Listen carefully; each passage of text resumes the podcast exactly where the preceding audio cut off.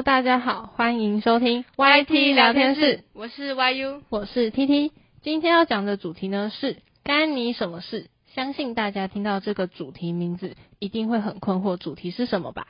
就让中央研究院的廖运范教授来替我们揭晓吧。这个题目的理由是，大家可能太年轻不知道，一九八零年代有一句非常有名的广告词，电视上的叫做“拉官不好，人心是欧贝”啊。没错，肝不好，人心就是欧贝。所以，我们今天要来介绍的就是肝脏。那就先让我们简单的介绍一下肝脏吧。我们的肝脏呢，它是被肋骨所保护的，而它就长在我们心脏的下面，是我们人体里面最大的器官。那究竟是多大呢？大概占人体的四十分之一。那我们以一个六十公斤的人来举例，那他的肝脏大概会重一公斤半，也就是三瓶矿泉水的重量。听完一些简单的介绍呢，相信大家都对肝脏有一点点的概念了。那么接下来就让廖教授来为我们介绍一些肝脏不为人知的小秘密吧。但是它没有神经，它只有那个外膜上面有有一点点神经，所以它不会痛。啊，长大了以后，肝脏很肿大，把那个外膜撑了以后，它才有点痛感。所以这个器官出问题，你不是用痛啊什么感觉，常常到很末期才有症状。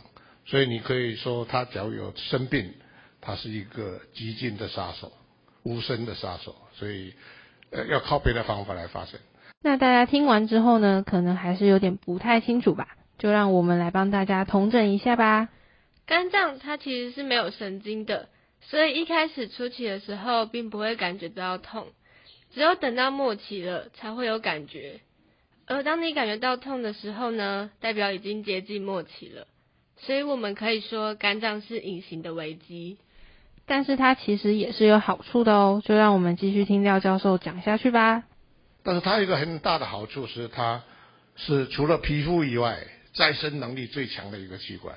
我们皮肤割伤了，很快自己会愈合嘛。曾经有人观察到，他的病人啊。呃，健康出去以后，在外面车祸死亡回来，他把肝脏切掉以后，痊愈了回去，在外面啊车祸死亡回送到医院解剖，发现他肝脏完全恢复完全正常，所以两个礼拜之内，假如是一个没有肝硬化的肝脏，他两个礼拜之内就可以完全再生回去。所以为什么现在可以有人说叫做活体器官移植？活体肝脏移植，父亲生病了，儿子把肝切左边切给他父亲，没有问题，因为他很快会再长回来，所以所以是非常特别的一个器官了哈。以一个简单的例子来说，就是大家平常生活中会看到的壁虎，它的尾巴断了还可以再生长回来，肝脏就类似于这个概念。那这边帮大家补充一个关于肝脏再生的注意事项，捐肝也不是说随随便便就能够捐的哦。第一，需要满十八岁。第二，像是如果患有糖尿病、心脏病等重大疾病的人是不可以捐肝的。第三，患有 B、C 型肝炎的人也不能捐肝，且血型要相同或相容才能匹配。第四，体重较重的也不能捐肝。所以大家到时候缺钱也是不可以随便捐肝的哦。嘿，可是我们刚刚说到肝因为没有神经，所以感觉不到痛。那我们要怎么样去知道一个没有声音的器官它有没有问题呢？好像有几种可以检验肝的方式，诶，就让廖教授来为我们讲解一下吧。那我们要怎么样知道它是一个没有声音的一个器官？我们怎么样知道它有问题呢？一般的检查，你要去问医生，我我肝脏有没有问题？他给你检查的第一个最简单的就是生化的检查，大家都知道 GOT、GPT，正确的名字是。AST-ALT，它有一个很长的字的的缩写哈，所以啊，渐渐大家要放弃 GOT-GPT 这个东西。现在你看到文献上看到的都是 AST-ALT，还有一个叫做肝脉 GT，它是靠近胆道的肝细胞里面比较靠近胆道的那些地方，所以胆道有问题它会高起来，肝脏有问题它会高起来啊。那我们常常用这些三个去。彼此互相啊核对，才知道说他到底是肝的问题还是胆的问题啊。那刚刚说到的 GOT、GPT、AST、ALT 等等的，其实就是我们常说的肝功能指数。那这其实是其中一种检查肝脏有没有生病的方式。接下来就继续听廖教授分享其他方式吧。那也有血液学的检查，肝病有时候要靠啊血液学的检查，比方你红血球多少，白血球的血小板多少，凝血的时间多少。肝病有关的是常常是血小板最先出现出现问题，血小板变少以后，啊白血球变少，然后会贫血，所以要先看血小板。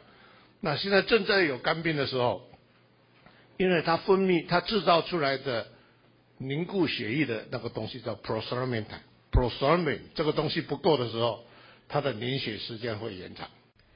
听完廖教授所分享的血液检查法后，我们对于血液检查法有很大兴趣，以及还想深入了解，于是上网查了一些资料。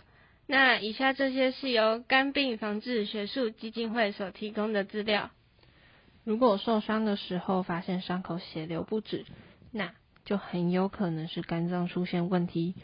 而不管是凝血因子，或者是溶解血栓所需要的蛋白质，大部分都是在肝脏所合成制造的，少部分呢，则是由内皮细胞或白血球产生出来的。因为肝脏是制造凝血因子的大本营，因此当肝脏机能受损。不但会影响凝血，也会影响血栓溶解。所以肝硬化患者不仅会不易止血，偶尔也可能发生血液过度凝集，引起血管阻塞的现象。而凝血功能不好时，最常见的症状经常有淤青或紫斑，刷牙时经常出血、鼻血不止等，但也有可能没有明显的症状。如果常常无缘无故淤青，也不见得是你肝不好。出现异常斑块也未必是淤青，有时可能只是血管炎或是其他皮疹而已，最好还是由医师诊治判断。大家听完了今天这集，一定受益良多吧？许多人对肝脏不是很了解，而我们也是一样，都是在听完廖云范教授的演讲后，才知道原来他扮演了很重要的角色，也有很多我们不知道的特殊功能。大家平常有任何状况都要非常注意，如果持续了一段时间，可能要去医院做个检查比较保险。毕竟肝脏是没有神经的，痛你也没有什么感觉，因此我们平常更应该好好保护我们的肝。那以上就是今天 YT 聊天室所聊的内容啦，下集我们将会谈到肝炎，希望大家喜欢今天的内容，拜啦。